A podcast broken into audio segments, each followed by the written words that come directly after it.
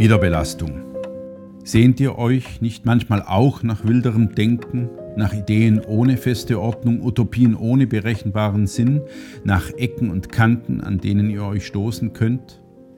Schämt ihr euch nicht, keine Antwort zu haben auf die Frage, was für eine Meinung vertrittst du, die nicht auch die Mehrheit teilt?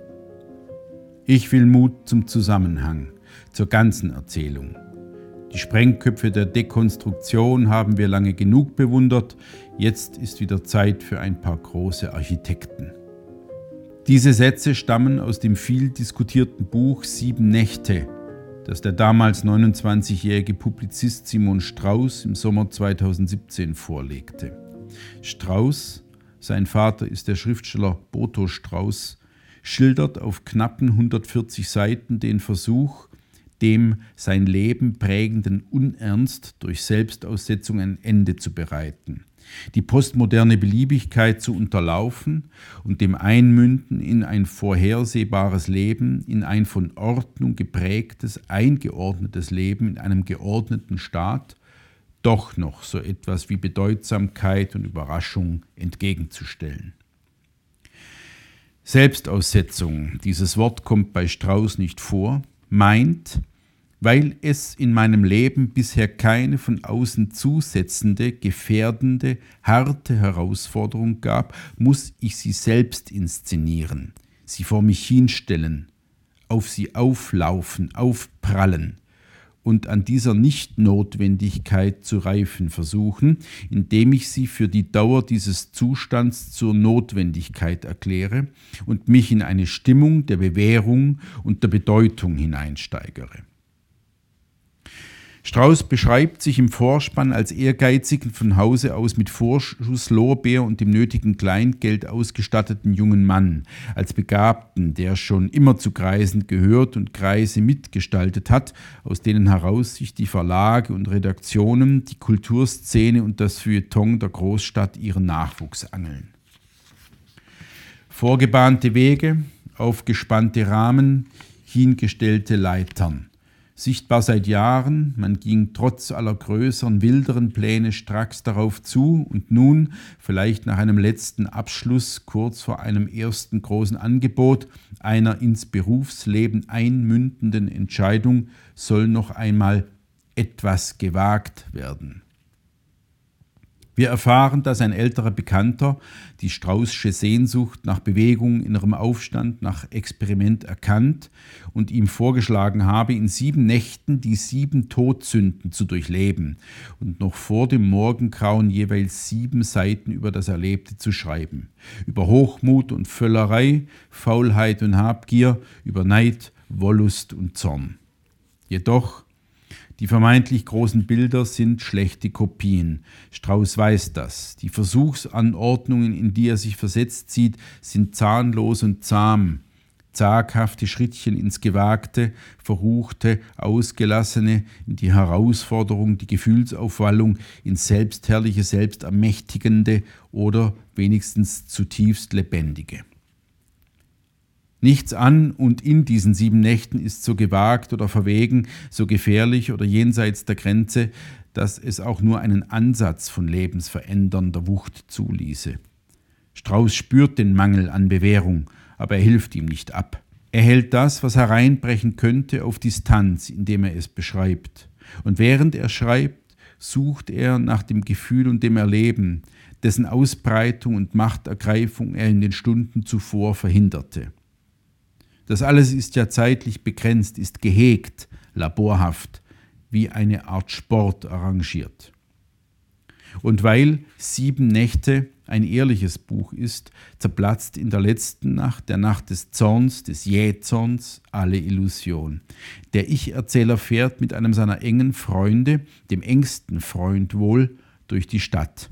Der Freund steuert, lässig, abgeklärt, ins Business einsteigend, die langen Jahre des gemeinsamen Ausprobierens und Mehrwollens ironisch und ein letztes Mal kommentierend. Die Lebensphase, die Jahre der großen Entwürfe und der Träume vom besonderen Leben, das alles wird als Phase abgestreift. Im Ich-Erzähler wallt es vor Zorn und Scham. Zitat Und irgendwann kommen wir auf das Ganze zu sprechen und er macht plötzlich eine abfällige Bemerkung über meine Versuche, das Ungenügen in Worte zu fassen, sagt in etwa immer nur Revolution, du wiederholst dich. Und es hat keine Folgen, du musst dich mehr reinknien, sonst wird nichts daraus. Er sagt, dass mit einer solchen Abgeklärtheit, mit so viel Gift, dass ich am liebsten den Scheibenwischer von der Windschutzscheibe reißen und ihm in den Hals stecken würde. Woher rührt die Verletzung?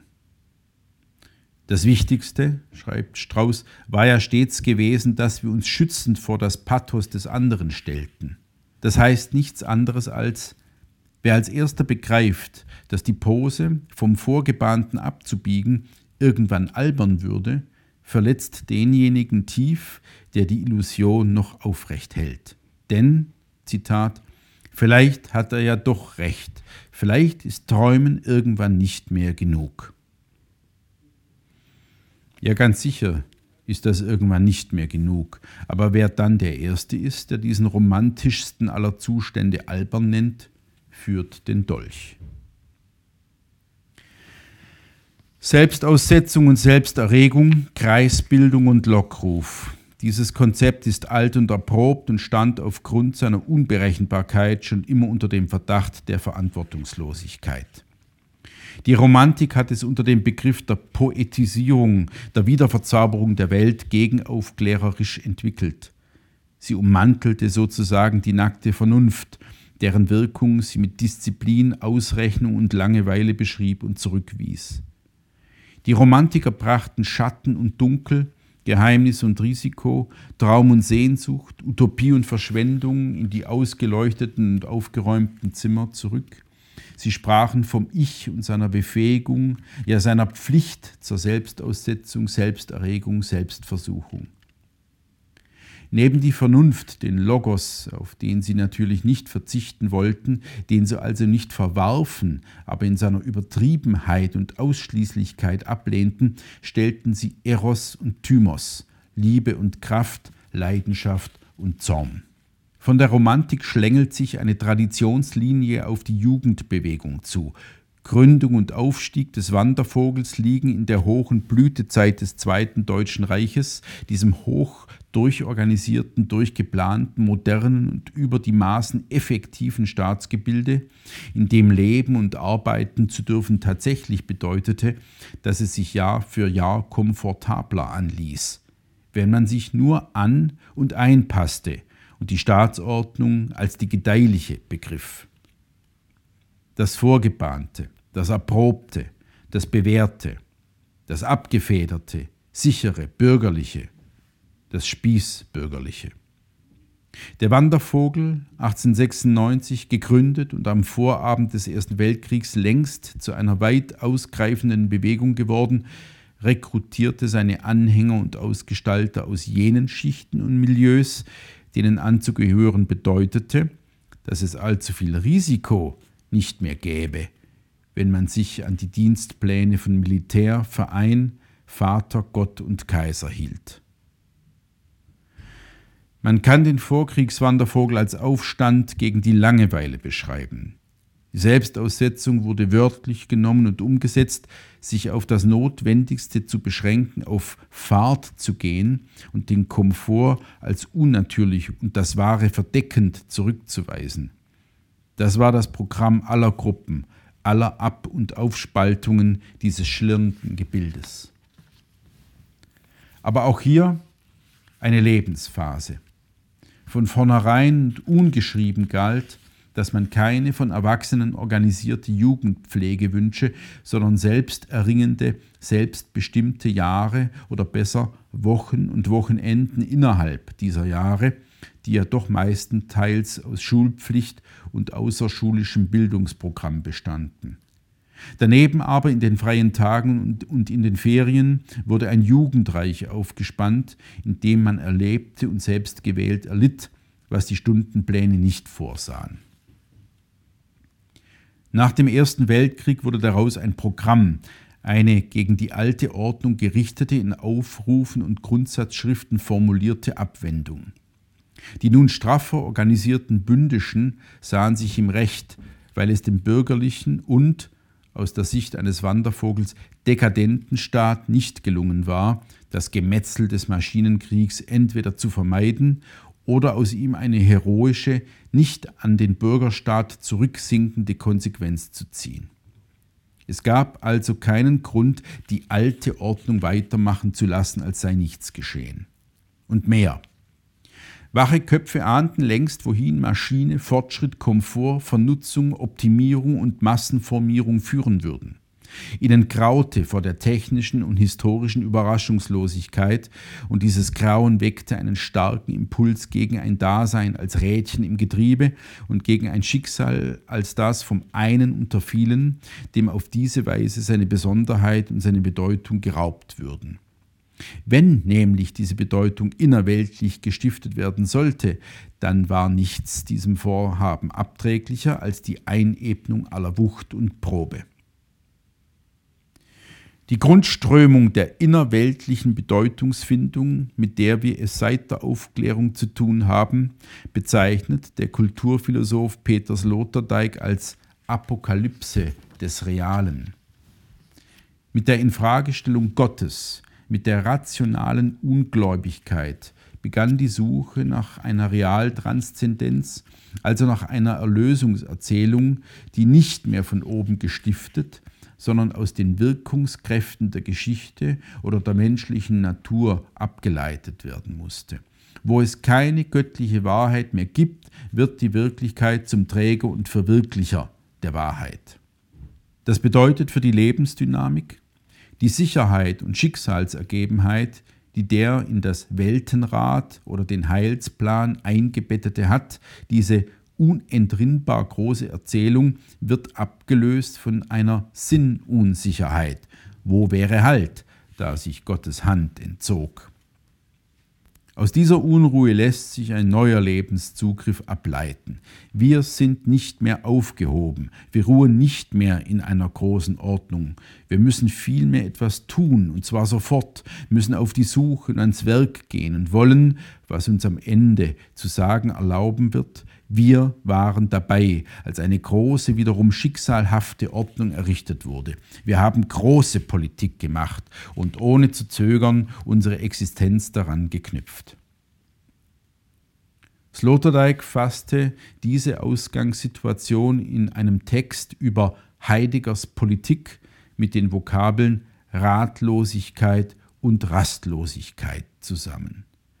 Er begründet darin Heideggers kurzzeitige Beteiligung am nationalsozialistischen Aufmarsch mit einer Art ich-bezogenen Aufwallung.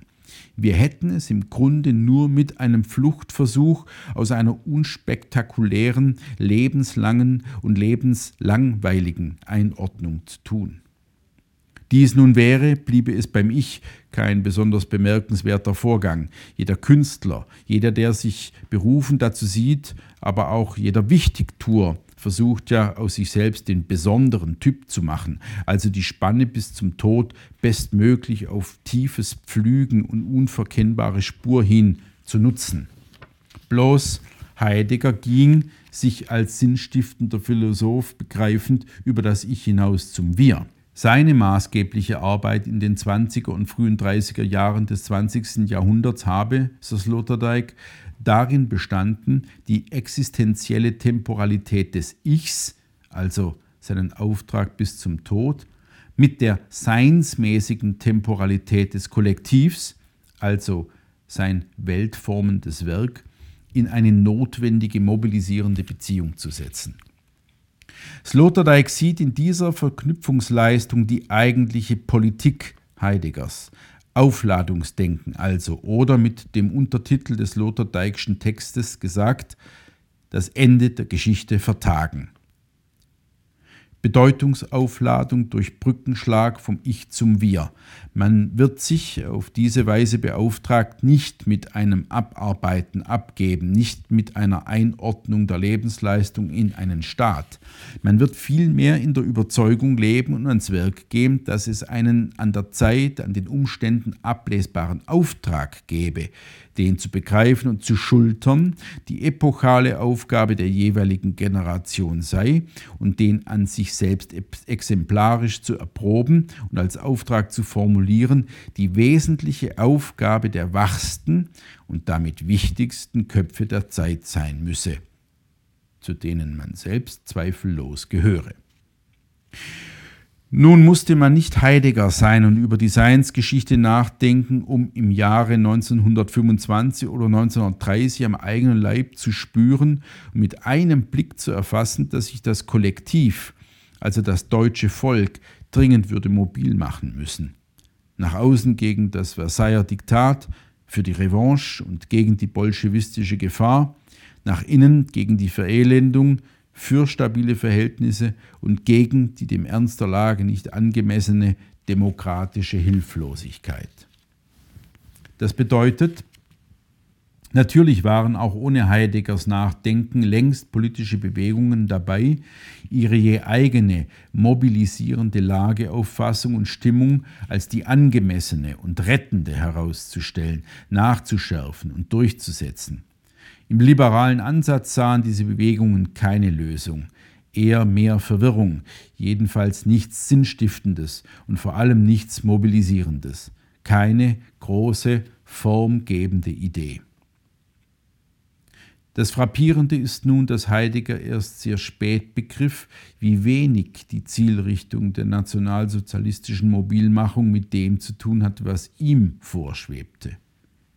Ernst Jünger etwa, der viel stärker lagebezogen den neuen Typ der Weltermächtigung beschrieb, sah auf realpolitischer Ebene früher und klarer, wohin unter Hitler die Fahrt gehen würde. Heidegger hingegen hatte den Dreck nicht kennengelernt und schwebte.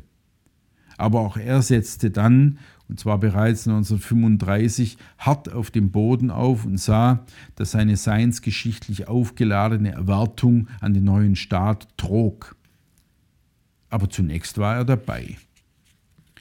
Sloterdijks These lautet, dass Heidegger darum bemüht war, den Folgen seiner Entdeckung vom Ende der Geschichte auszuweichen, also der Bedeutungslosigkeit, der Spannungslosigkeit und damit der Langeweile zu entkommen. Die Grundfrage dahinter, war es das? Werden wir nun alle unterworfen und zwar nicht von Reiterheeren aus dem Osten, sondern von einem viel zu viel auf drei Ebenen. Erstens Masse Mensch, zweitens entfesselte Energie, drittens überraschungslose Verwaltung, Bürokratie. Kommt da noch etwas, das jenseits von Produktion und Konsum, Organisation und Verbesserung, Fortschritt und Entlastung sinnstiftend wäre? Was Heidegger nur ahnen konnte, weiß Sloterdijk.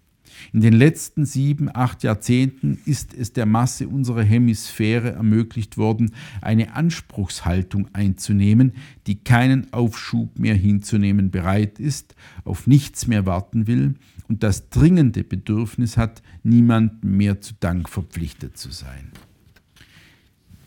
Zitat zu realen und pragmatisch letzten werden Individuen in der Konsum- und Erwerbsgesellschaft von dem Augenblick an, in welchem sie in die Daseinsweise von herkunftsschwachen und nachkommenslosen Selbstverzehrern einwilligen. Heidegger und mit ihm etliche andere Denker, Intellektuelle, Künstler wollten nicht die Daseinsweise herkunftsschwacher und auftragsloser Selbstverzehrer einwilligen. Gegen die Entlastung des Einzelnen durch Infragestellung des historischen Gewichts und der Erlaubnis, zum Hausschwein zu werden, stellte er die Forderung nach Wiederbelastung.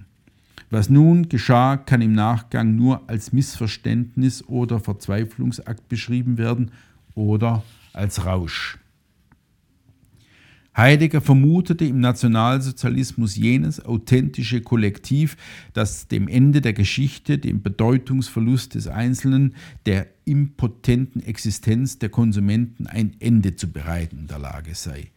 Nationalsozialismus, Faschismus als seinsgeschichtlicher Ausdruck, als neue Bewusstseinsstufe, als neue, sogar heroische Verbindlichkeit, Wiederbelastung, Aufladung und der selbst einer der Deuter, einer derjenigen, die als Thymos Trainer am Ufer des reißenden Flusses stehend das Volk bei seinen Schwimmübungen anleiten würde. An Heidegger können wir den Versuch studieren, dem Bedeutungsverlust durch Wiederbelastung und geschichtliche Aufladung zu entkommen. Der Antrieb ist ein nicht entwirrbares Geflecht aus Verantwortungsbewusstsein für die Landsleute und der großen Angst vor der eigenen Bedeutungslosigkeit, vor der Versumpfung an sich und eine Art Selbstekel, auch zu den Langeweilern zu gehören. Dies nun verkoppelt mit der Vorstellung, wenigstens aus einem Volk, dem deutschen Volk, eines Formen zu helfen, das nicht versumpfen würde, was für ein Irrtum. Was nämlich in der Vorstellung Heideggers ein historisch hochgestimmter Ausbruch aus dem bequemen Leben sein sollte, war letztlich die Außensicherung der Weltvernutzung durch ein besonders begabtes Volk mit den brutalsten Mitteln. Die Enttäuschung und Ernüchterung, später das Entsetzen darüber, dass hier nicht der neue geschichtliche Typ vorgeschickt worden war, sondern bloß der Bewohner des am besten organisierten und aggressiv abgesicherten Weltvernutzungsabschnitts, setzte bei Heidegger 1935 ein. Den weiteren Verlauf kennen wir und wir haben uns dabei das Rückgrat gebrochen.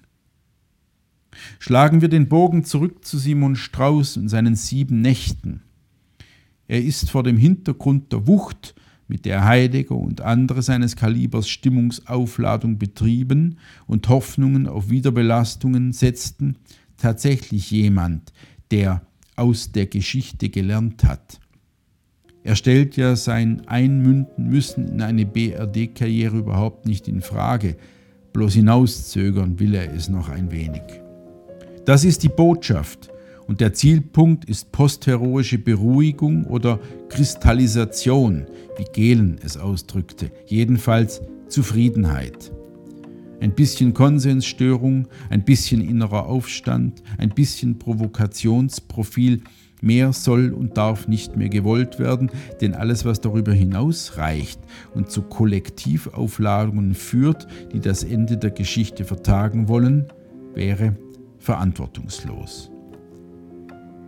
Die Frage, die sich daraus ergibt, ist allerdings wie ein schriller Ton.